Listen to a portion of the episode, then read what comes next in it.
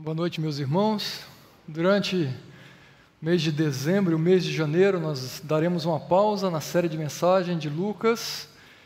Iniciamos hoje pela manhã uma nova série, mais curta, com a série de mensagens, de pregações e também de aulas na nossa escola bíblica, trabalhando com o tema, com a temática Luz na Escuridão, ah, conhecendo a verdade em tempos de mentira. E quando olhamos para um tema como esse, não é muito difícil de percebermos e identificarmos situações em que a mentira é percebida, em que a verdade ela é deixada de lado, nas mais diversas áreas da nossa vida, nos mais diversos ambientes, facilmente podem ser percebidos. Se você tiver curiosidade, fazer uma busca rápida no Google sobre matérias ou informações sobre fraudes, sobre mentiras, certamente aparecerá uma lista enorme, sem necessidade de fazer uma busca tão grande. E eu fiz esse exercício de uma maneira bem simples, e eu quero compartilhar com vocês apenas alguns títulos de matérias que abordaram esse assunto de algum tipo de mentira sendo contada, de algum tipo de fraude.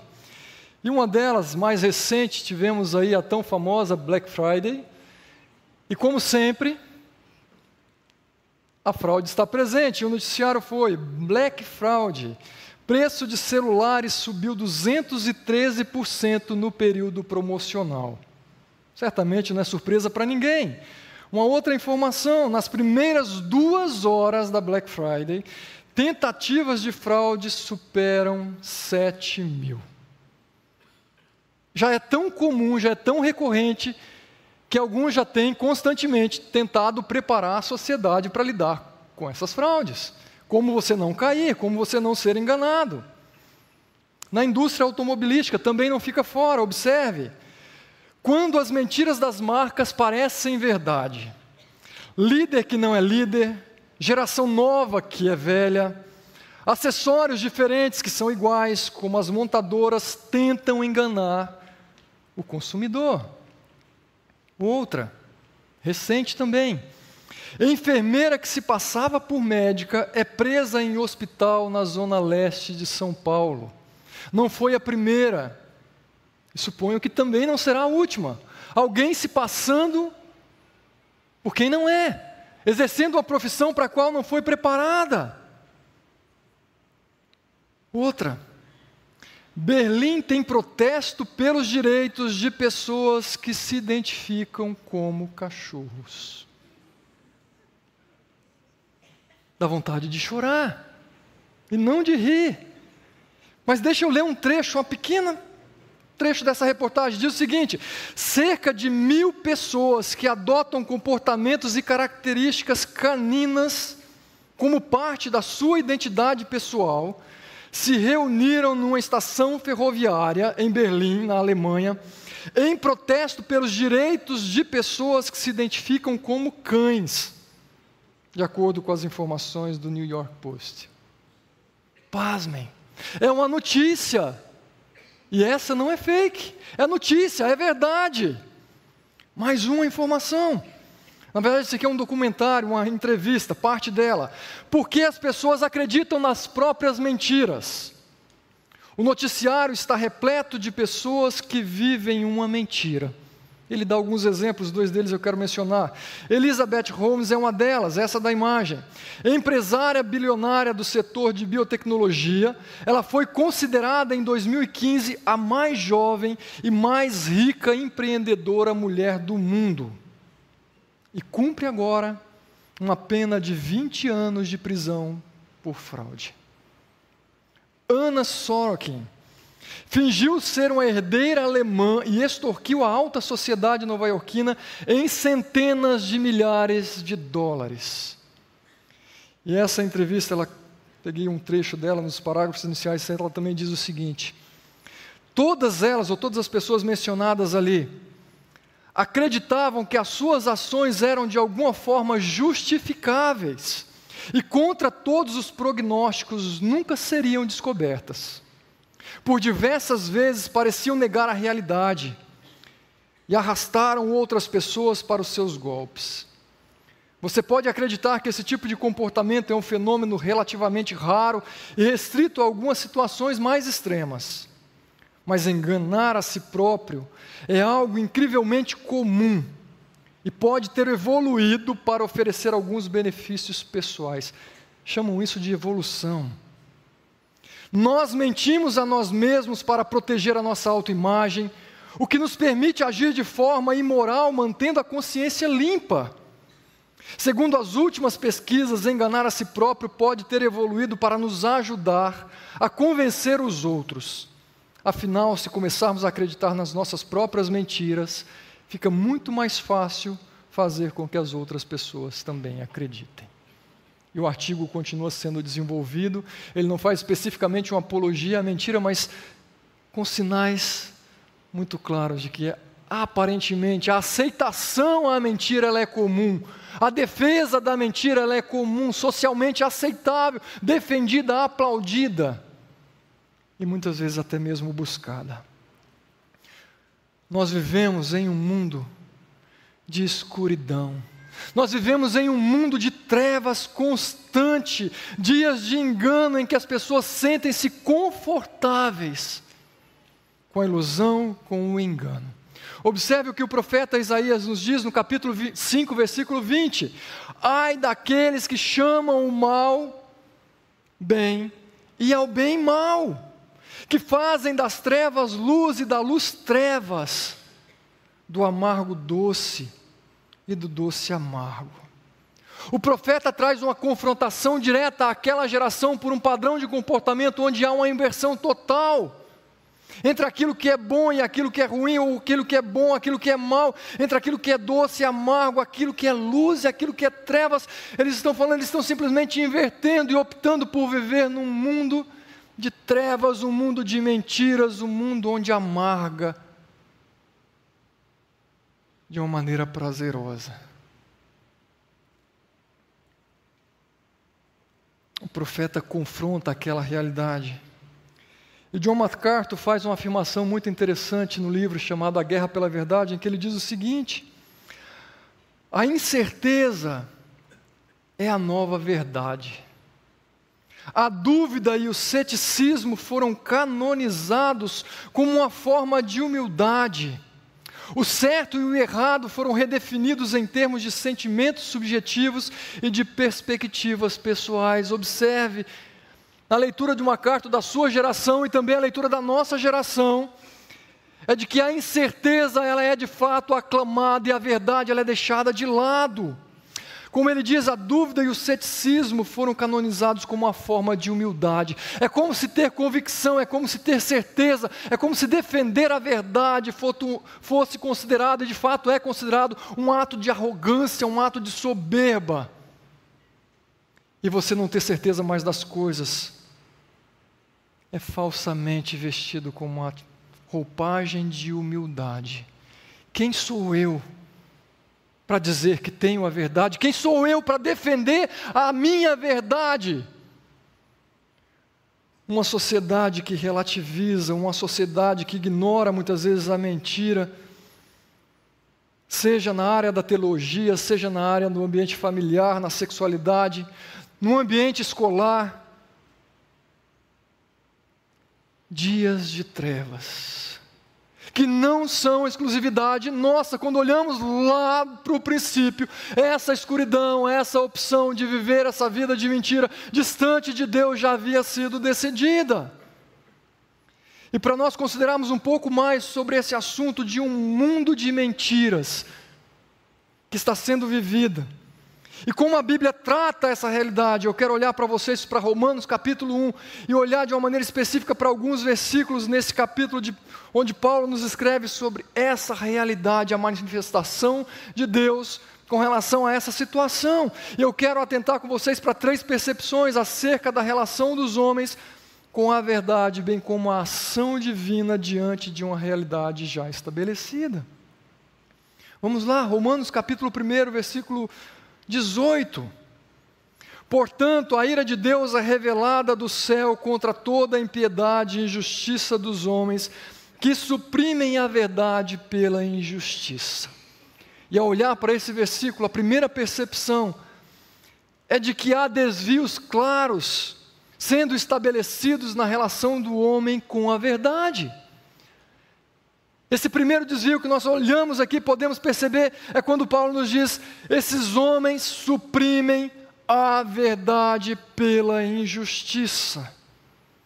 E quando nós olhamos para o significado de suprimir, significa, ou na verdade é aqui, não deixar ir, é reter, é deter, é conter, é impedir que ela siga o seu curso é não deixar que a verdade tome o seu rumo, é não deixar que a verdade prevaleça de alguma maneira impedir que ela seja estabelecida.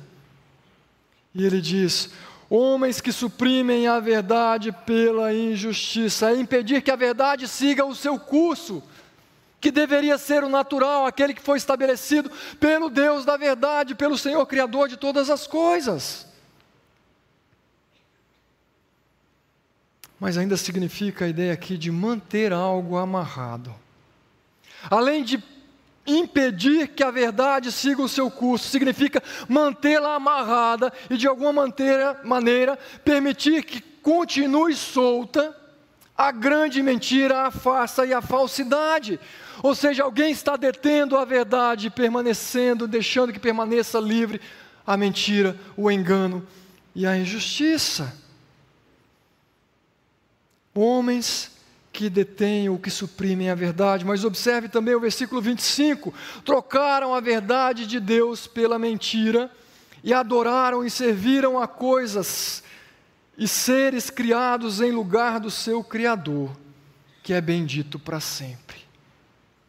Paulo também diz: eles tinham a verdade, eles tinham acesso à verdade, mas eles optaram por trocar a verdade, agora de uma maneira direta, ele diz: trocar a verdade de Deus pela mentira. Observe, ele não está falando que é trocar a minha verdade, não é trocar a sua verdade, ele está dizendo: trocaram a verdade de Deus, trocaram a verdade do Senhor pela mentira. É alguém que substitui a verdade, faz uma troca nesse caso, mais uma vez afirmando, pela mentira, por aquilo que é falso. Ao olharmos para as Escrituras, facilmente nós encontramos vários outros exemplos, ou vários exemplos de desvios na relação do homem com a verdade. Eu quero destacar ou ressaltar alguns desses exemplos. Vamos lá para Gênesis capítulo 3, versículo 1. Bem no início, nós já percebemos essa troca acontecendo, esses desvios acontecendo. Gênesis capítulo 3, versículo 1: Ora, a serpente era o mais astuto de todos os animais selvagens que o Senhor Deus havia feito. E ela perguntou à mulher: Foi isso mesmo que Deus disse? Não comam de nenhum fruto das árvores do jardim. E aqui nós percebemos a astúcia de Satanás, que de uma maneira sutil, ardilosa, lança uma dúvida. Ele não bate de frente com a verdade estabelecida, mas ele faz simplesmente uma pergunta: escuta, foi assim que o Senhor disse? Não comam de nenhum fruto do jardim. Ela sabia qual era a verdade, mas de alguma maneira estava levantando algum questionamento, estava tentando de alguma maneira semear alguma dúvida em uma verdade que havia sido verbalizada pelo nosso Deus. E a mulher sabia, o homem sabia, que a ordem de Deus dada era: não comam, na verdade, comam de toda árvore do jardim, exceto de uma árvore. E ardilosamente Satanás diz: não foi assim que ele disse? Não comam de nenhuma. O engano sendo gerado, a dúvida sendo gerada. A estratégia de Satanás muitas vezes é de uma maneira sutil minar o nosso coração, minar a nossa mente com as verdades que já foram estabelecidas por Deus de uma maneira clara para mim e para você. É minar de alguma maneira a nossa percepção acerca da vontade de Deus para a minha vida e para a sua vida. É de alguma maneira minar a nossa percepção e a nossa compreensão de qual é o caminho que Deus estabeleceu para que nós trilhássemos como seus filhos, como igreja. Semear dúvidas. Mas caminhamos um pouco mais aqui, versículos 4 e versículo 5. Disse a serpente e a mulher: Certamente não morrerão. Deus sabe que no dia em que dele comerem, seus olhos se abrirão e vocês serão como Deus, conhecedores do bem e do mal. E agora Satanás dá um passo à frente, ele vai um pouco, ele ousa um pouco mais. Ele não faz uma pergunta, agora ele faz uma declaração. São afirmações com determinada convicção, mesmo que esteja plenamente errado. Totalmente mal intencionado é uma afirmação com convicção. Certamente vocês não morrerão. E ele ainda é ousado, ele diz: Deus sabe, Deus sabe, que no dia em que dele comer, os seus olhos se abrirão e vocês serão como Deus, conhecedores do bem e do mal. Ardilosamente permeia verdades com a mentira. E de fato, quando o homem e a mulher comem daquele fruto, eles se tornam conhecedores do bem e do mal, mas eles morrem, eles desfrutam da separação do seu Deus, do seu amigo, do seu Senhor, do seu Criador. Eles cedem ao engano, eles cedem à astúcia, eles sucumbem a uma grande fraude de Satanás. E muitas vezes Satanás lança no nosso coração e na nossa mente afirmações quanto a algo ou a coisas que parecem ser tão boas, que parecem ser tão corretas, tão genuínas, mas totalmente maquiadas por trás ao engano, à ilusão, a morte, a trevas, a separação. Muitas vezes um desejo é aguçado no nosso coração. E o engano ele é recebido, seja na inocência, ou seja por um ato de obstinação.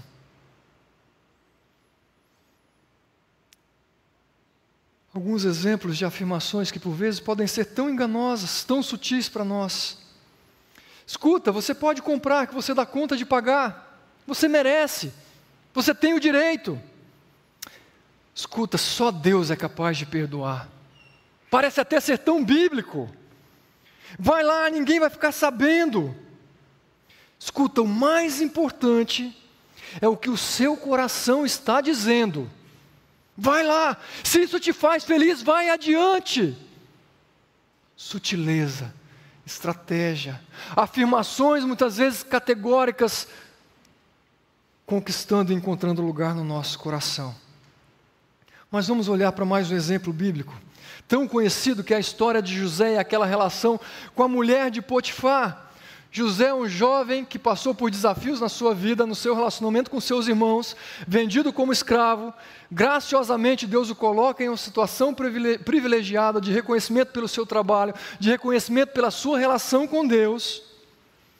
E é alguém que cai nos encantos da mulher de Potifar, do seu Senhor. E observe a partir do versículo 11 de capítulo 39 o que nós encontramos. Um dia, ele, José, entrou na casa para fazer as suas tarefas e nenhum dos empregados ali se encontrava.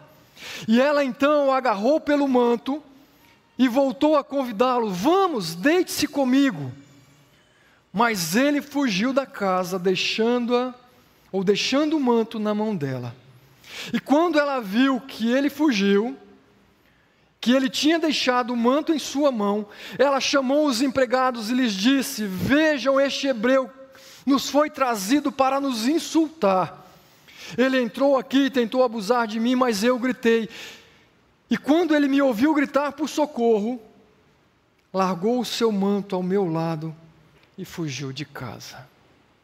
Observe uma mulher de alguma maneira obcecada, obstinada, uma mulher desejando possuir aquele jovem, saciar os seus desejos, disposta a qualquer coisa. Ela mente descaradamente. Seja por um sentimento de rejeição, por não ter um desejo suprido, por não ter uma vontade realizada, talvez por um medo de ser descoberta ou desejo de passar uma outra impressão, ou simplesmente a intenção de prejudicar alguém. Ela mente. E você conhece bem a história, suponho eu. E todos os desdobramentos e prejuízos que trouxeram para a vida de José. Mentira, engano, falsidade em busca de saciar uma vontade própria por desejos egoístas. Alguém que abre mão da verdade e defende a mentira como se fosse de fato a verdade. Você já viu isso em algum momento na sua vida, algo semelhante? Talvez no seu ambiente de trabalho, alguém desejoso de assumir uma posição que constrói uma narrativa, ou que culpa alguém por algo que não é responsabilidade dele, ou que não foi responsabilidade dele. Talvez no ambiente familiar, uma mentira que é narrada para culpar alguém, para que alguém seja afastado, distanciado. uma relação ou um desvio da verdade, nas mais diversas maneiras. E há ainda um outro exemplo que eu quero olhar com vocês, que nós olhamos, percebemos aqui em Êxodo capítulo 32, versículos de 1 a 4. Uma vez que o povo foi liberto do deserto, Deus chama Moisés para conversar e passar as instruções para ele. Quando ele sobe naquele monte, observe o que acontece. E o povo, ao ver que Moisés demorava a descer do monte, juntou-se ao redor de Arão e lhes disse: Venha, faça para nós deuses que nos conduzam. Pois a esse Moisés, o homem que nos tirou do Egito, não sabemos o que lhe aconteceu. E respondeu-lhes Arão: Tirem os brincos de ouro de suas mulheres, de seus filhos e de suas filhas e tragam-nos a mim. Por alguma razão, Arão cede àquele pedido seja por um receio de desagradar aquele povo, seja simplesmente por uma ilusão do seu próprio coração, mas ele cede. E muito depressa se desviaram. Opa, desculpa, volta lá para o versículo ah, 4. Ele os recebeu e os fundiu, transformando tudo num ídolo, que modelou com uma ferramenta própria, dando-lhe a forma de um bezerro de ouro. E então disseram: Eis aí os seus deuses, ó Israel, que tiraram vocês do Egito. Olha a afirmação que ele faz: Eis aqui Israel, os seus deuses, que tiraram vocês da terra do Egito. Que grande mentira de algo que havia acontecido recentemente na vida de uma nação. Aqui são os teus deuses, aqueles que te libertaram de um jugo de escravidão inocência, ilusão, cegueira, obstinação. Mas essa é a realidade que aquela nação estava vivendo e experimentando, abrindo mão de uma verdade preciosa, de um Deus libertador, de um Deus salvador, em prol de um falso ídolo construído diante dos seus olhos um bezerro de ouro. E observe versículo 7 e 8. E então o Senhor disse a Moisés: Desça, Moisés, porque o seu povo que você tirou do Egito corrompeu-se. Deus está dizendo: Isso aqui é uma corrupção da sua mente, é uma corrupção do seu coração, é uma corrupção da verdade, é uma corrupção da minha obra. Muito depressa eles se desviaram daquilo que eu lhes ordenei e fizeram um ídolo em forma de bezerro. E curvaram-se diante dele, ofereceram-lhe sacrifícios e disseram: Eis aí, ó Israel, os seus deuses que tiraram vocês da terra do Egito. Escuta, não apenas construíram um falso ídolo, Deus está falando, eles se apressaram, eles correram para desviar-se daquilo que ele havia ordenado. E eles se curvaram, eles adoraram eles exaltaram, eles aclamaram esse falso Deus, esse ídolo no seu coração. Um falso Deus. Desviaram-se da verdade. Ou seja, nós encontramos aqui a mentira sendo forjada, sendo manipulada. Nós encontramos aqui a mentira, a mentira sendo defendida claramente. Nós encontramos aqui a mentira ou a verdade sendo negada, uma rejeição clara, uma substituição da verdade. E ao longo da história nós vamos encontrar também várias outras maneiras e desvios sendo percebidos na relação estabelecida com a verdade. E claramente uma delas e marcante é a relativização, onde as pessoas olham para a verdade e na verdade dizem: essa é a sua verdade. A minha verdade é um pouco diferente. Ou isso é o seu Deus, o meu Deus é diferente do seu. Esse meu Deus é construído de acordo com as minhas necessidades, com aquilo que eu quero. A relativização, onde o que é verdade para mim não necessariamente é verdade para você, onde a verdade das Escrituras é simplesmente muitas vezes olhado como um livro ultrapassado, retrógrado, um livro que tem alguns ensinamentos, princípios e valores que foram defendidos simplesmente por homens, escritos por homens. No mesmo livro que eu já mencionei, MacArthur diz o seguinte: a verdade e o seu significado não são determinados por nossa intuição, experiência ou desejo. A própria verdade não muda devido a uma mudança do nosso ponto de vista. Enquanto amadurecemos em nossa capacidade de perceber a verdade, a própria verdade permanece fixa.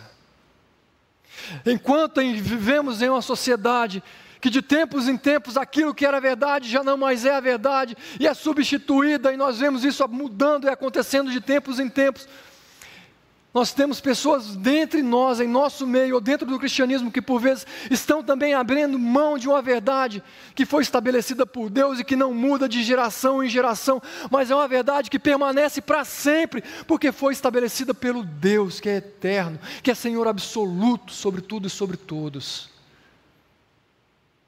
Estejamos atentos para a maneira como estamos nos relacionando e nos desvios que estão acontecendo com relação à verdade.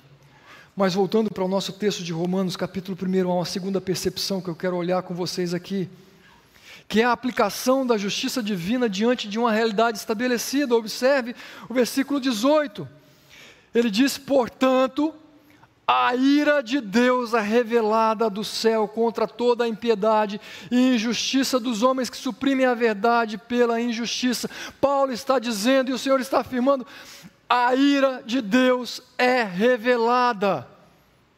Deus não está olhando para toda aquela situação daquela geração e permanecendo de uma maneira passiva, mas Ele está agindo e Ele está colocando aqui e derramando a sua ira, que é justa, que é santa, que é implacável sobre toda aquela humanidade. Deus está dizendo: a ira de Deus foi estabelecida. Ao olhar para as escolhas dos homens, ao olhar para o distanciamento dos homens da verdade estabelecida por Ele, Deus está dizendo: a minha ira está sobre vocês. E essa ira está sendo revelada, essa ira está se manifestando na vida de vocês, nessa geração e em tantas outras geração, gerações que estão debaixo da ira de Deus. Versículo 21 nós também encontramos, porque tendo conhecido a Deus, eles não glorificaram como Deus, nem lhes renderam graças, e observe o que Deus faz. Mas os seus pensamentos tornaram-se fúteis, os seus corações insensatos se obscureceram. Deus os entrega a um processo de ter as suas mentes sendo obscurecidas, os seus corações sendo endurecidos. Deus os entrega e os deixa viver numa vida de futilidade cobertos pelas trevas, vivendo uma vida debaixo, no meio da escuridão. E à medida em que o homem se distancia de Deus, ele caminha cada vez mais para esse ambiente de trevas, onde ele não enxerga, ele não consegue perceber a verdade diante de si. Ele não consegue perceber o Senhor Deus, o seu Criador, diante de si. Versículo 24: Pois por isso Deus os entregou à impureza sexual, segundo os desejos pecaminosos dos seus corações, para a degradação dos seus corpos entre si. Deus olha para aquela geração e diz: Vá, faça. Vocês estão entregues aos seus próprios desejos.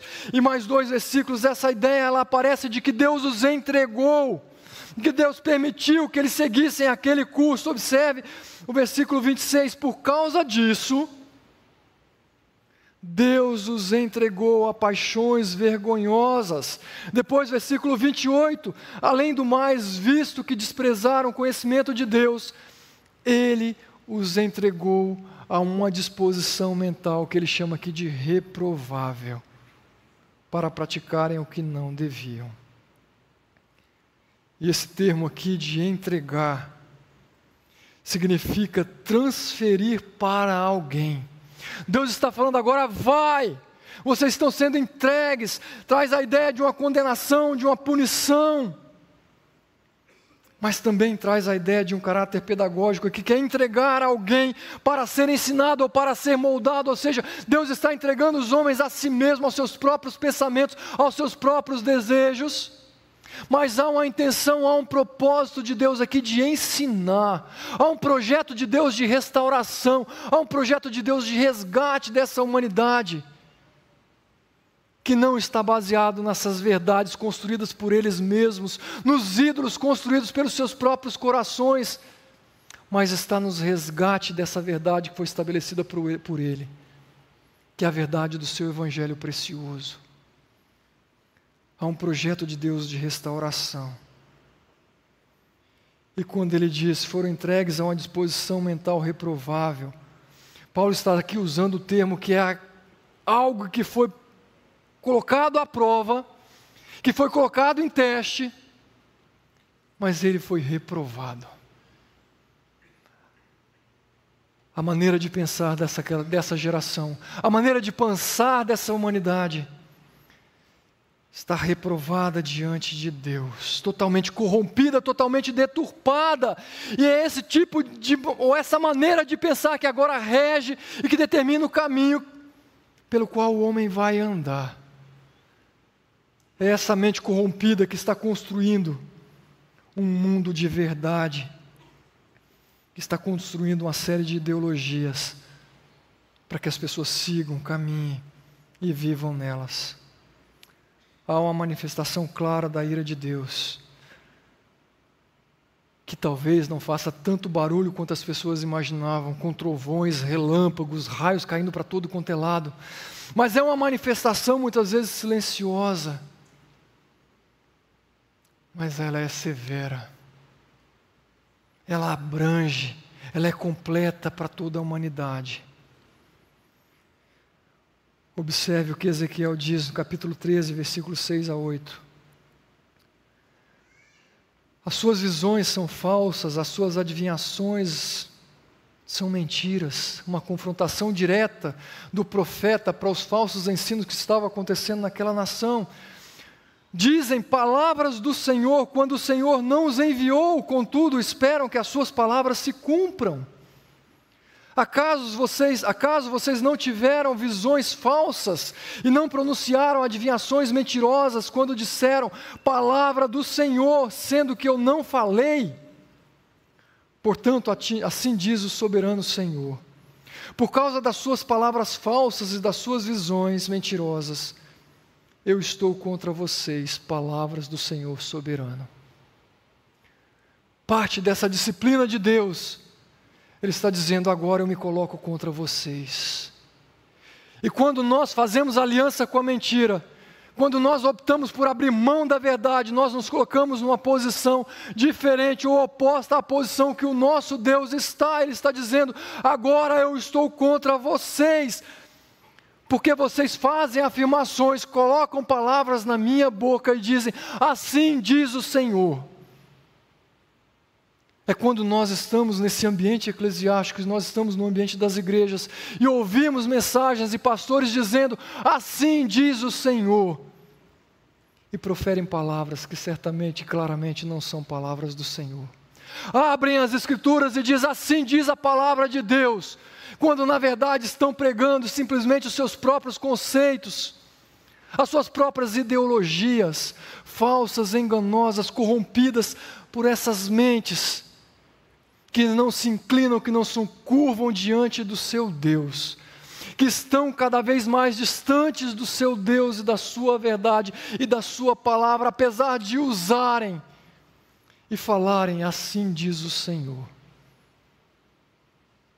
caminham para longe, distante do que é a verdade absoluta do nosso Deus. Jeremias capítulo 23, versículo 32. Sim, eu estou contra aqueles que profetizam sonhos falsos, diz o Senhor. eles os relatam e com as suas mentiras irresponsáveis desviam meu povo. Observe, o Senhor está falando: vocês são irresponsáveis pelo que vocês estão fazendo com o meu povo. Pastores, líderes religiosos que são irresponsáveis com o seu pastoreio, a maneira como cuidam do seu rebanho, com aquilo que falam, com aquilo que ensinam.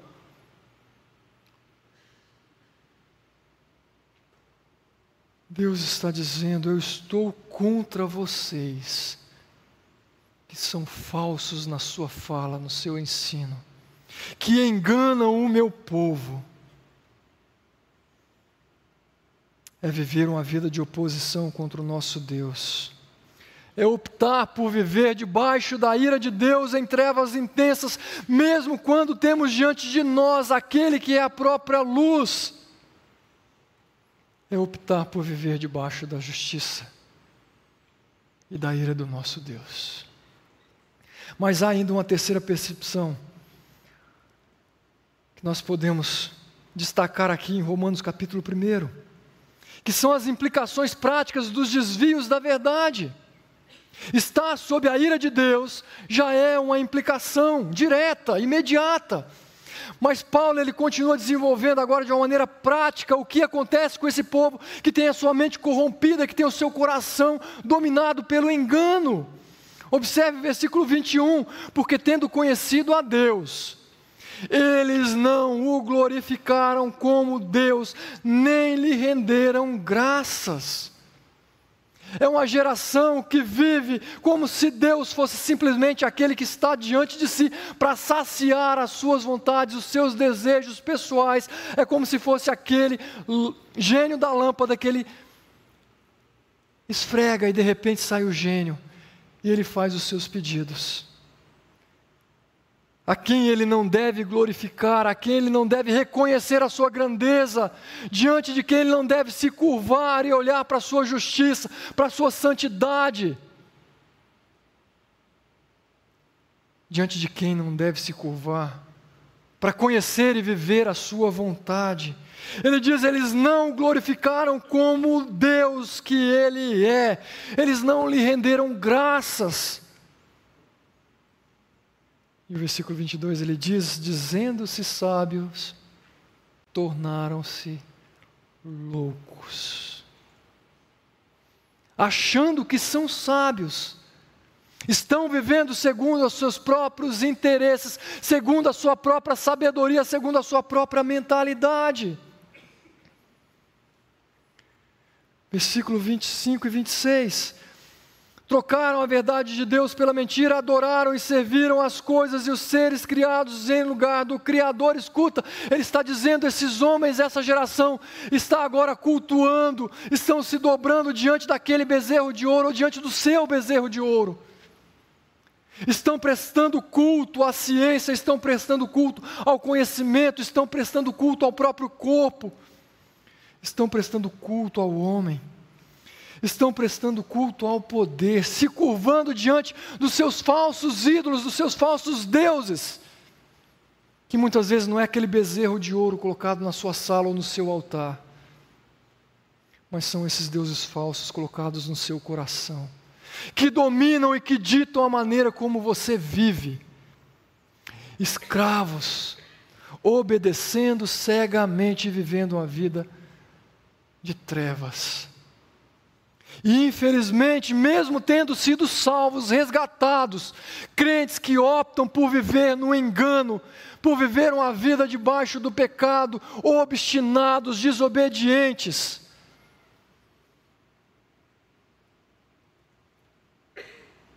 optam por viver longe do seu Deus. E nos versículos seguintes, Paulo começa a descrever uma lista enorme versículo 28, versículos 29 a 31. Além do mais, visto que desprezaram o conhecimento de Deus, ele os entregou à disposição mental reprovável para praticarem, observe, para praticarem o que não deviam. E aí ele diz: tornaram-se cheios de toda sorte de injustiça, de maldade, de ganância e depravação estão cheios de inveja, de homicídio, de rivalidades, engano e malícia. Obviamente que Paulo está falando sobre aquela geração. Nada a ver com a nossa geração. Nada a ver com os dias de hoje. Será? Quando ele diz cheios de inveja, cheios de homicídio, cheios de rivalidade. Gente, isso aqui nós percebemos de uma facilidade em qualquer ambiente. Dentro da nossa casa nós podemos perceber isso, dentro do nosso ambiente de trabalho, dentro do ambiente escolar, dentro das nossas igrejas. A inveja, a rivalidade, a disputa por prestígio, por uma posição, por um ministério que me coloque mais em evidência pelos aplausos, por algo que eu fiz.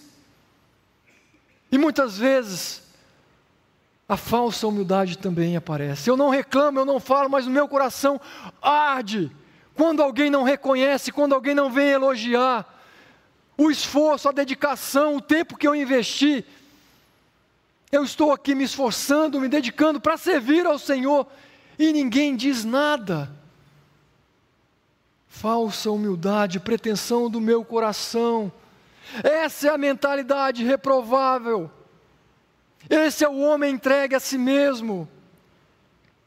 E ele diz: eles são bisbilhoteiros, caluniadores, inimigos de Deus, insolentes, arrogantes, presunçosos. Paulo, ele não mede palavras aqui, ele está sendo direto, e na verdade, Paulo, ele está sendo porta-voz da verdade que Deus quer que ouçamos. Esses somos nós. Essa é a verdade que a maioria não quer ouvir. Nem o artigo que a maioria não quer ler. Não é a mensagem que muitos na igreja não querem ouvir. Porque muitas vezes não saem da igreja com seu coração acariciado.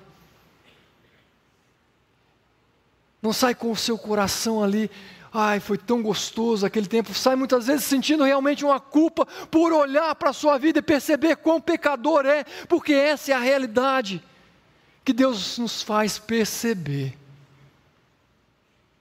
E que por vezes, e que na verdade é essa que nos faz nos aproximar do nosso Deus, que é santo, que é justo, que é puro.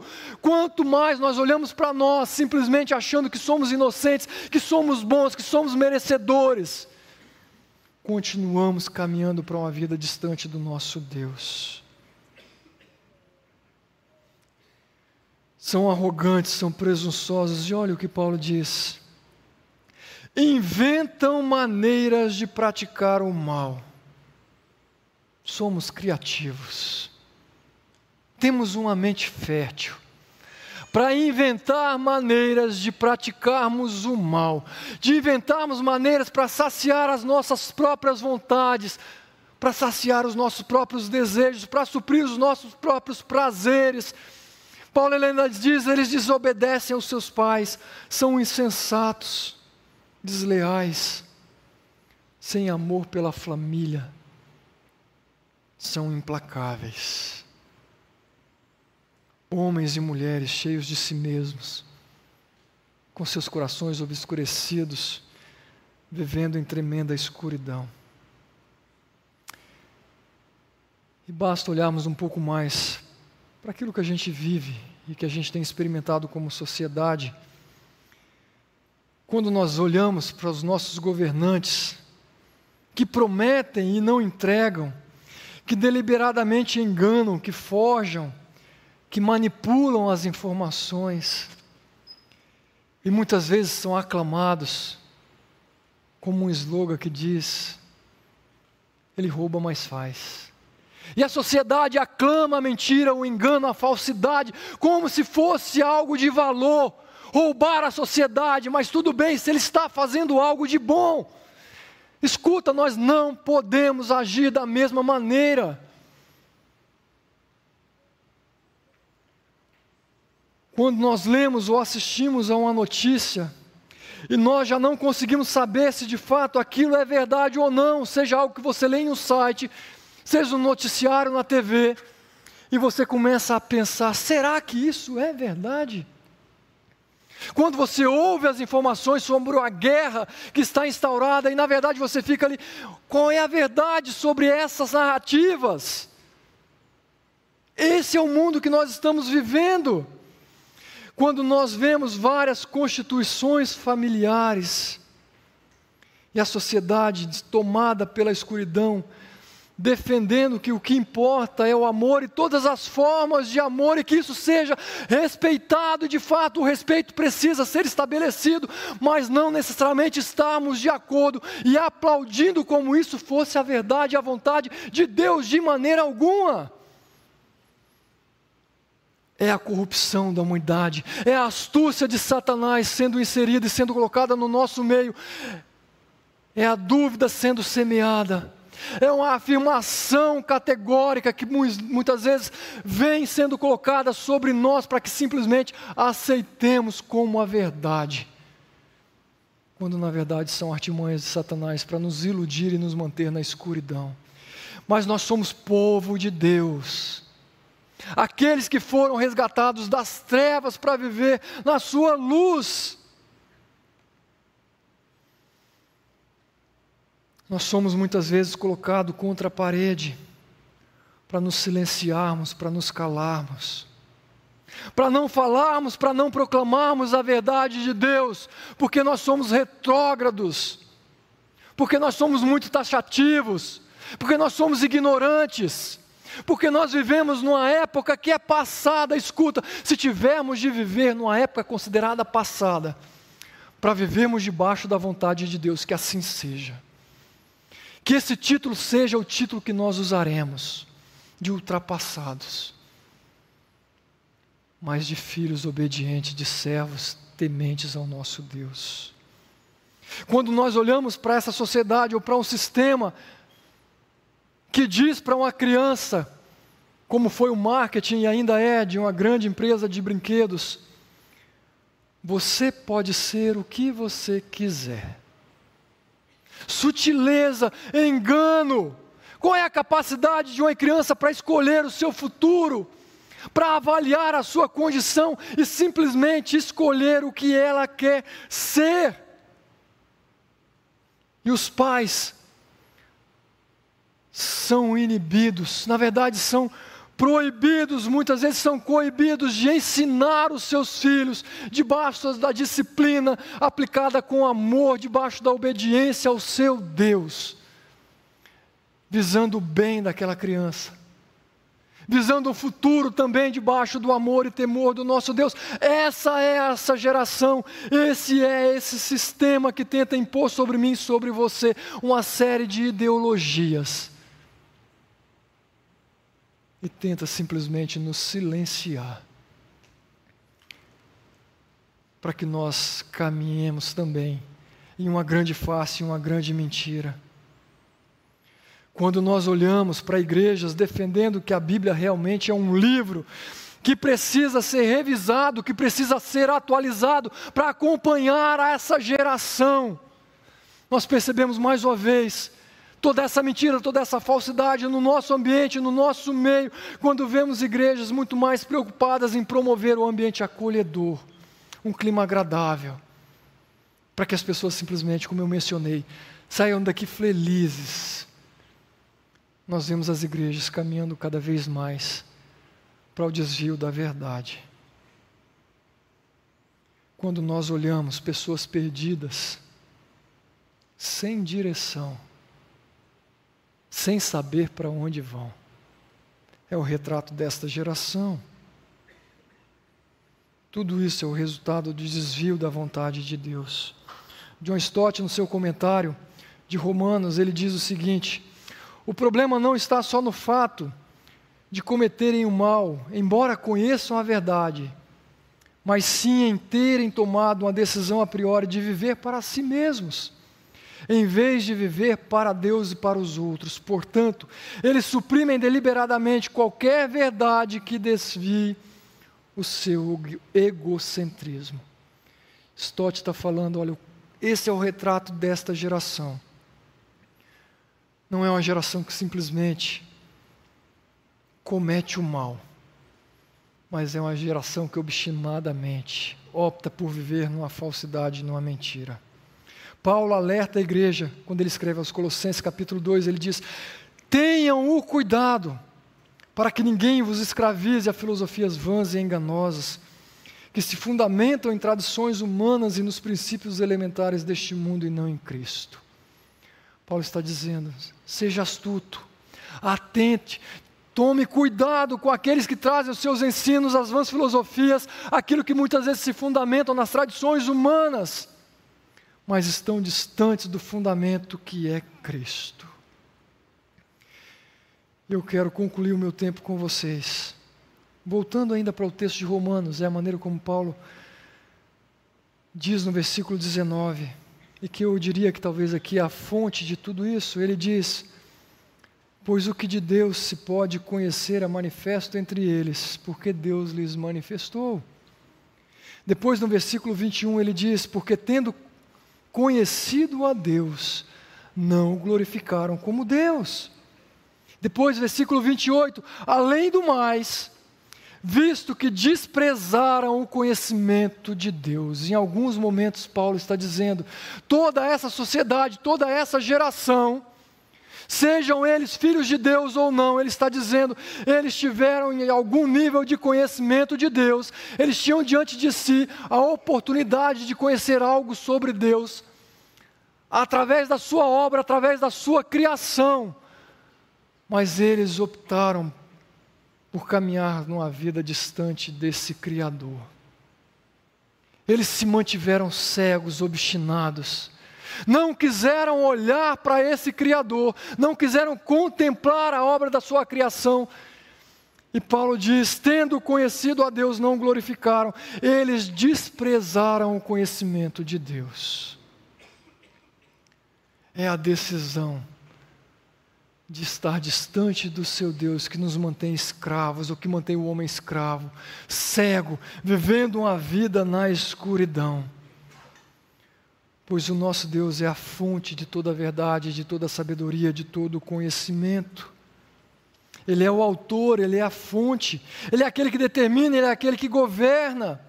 Observe Salmo 31, versículo 5, o salmista nos diz: Nas tuas mãos eu entrego o meu espírito, resgata-me, Senhor. E ele diz: Deus da verdade.